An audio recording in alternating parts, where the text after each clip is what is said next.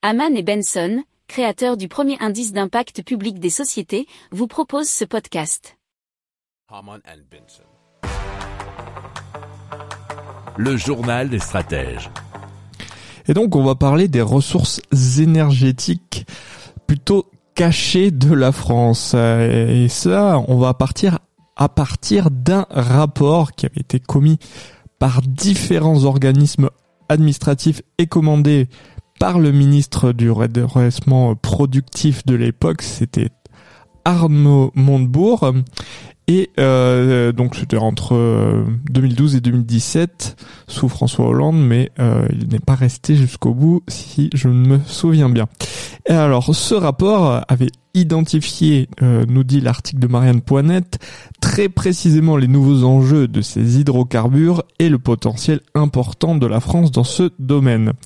Alors malgré sa qualité, il n'a pas été suivi d'effet. Pourtant, il mettait en exergue la formidable quantité d'hydrocarbures techniquement exploitables de notre sous-sol. Alors c'était principalement situé dans le nord-est et le sud-est de la France.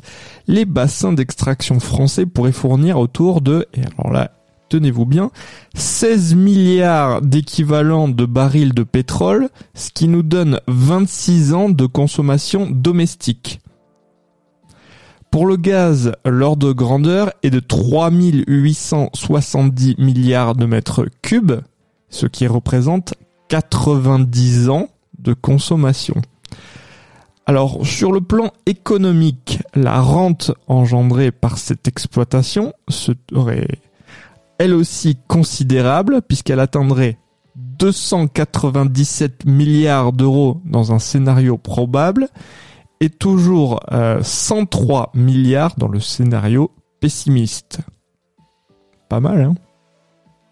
Si vous aimez cette revue de presse, vous pouvez euh, vous abonner gratuitement à notre newsletter qui s'appelle La lettre des stratèges, LLDS, qui relate, et cela gratuitement, hein, du lundi au vendredi, l'actualité économique, technologique énergétique, mais aussi de l'hydrogène et puis de tout ce qu'on trouvera super intéressant pour votre vie.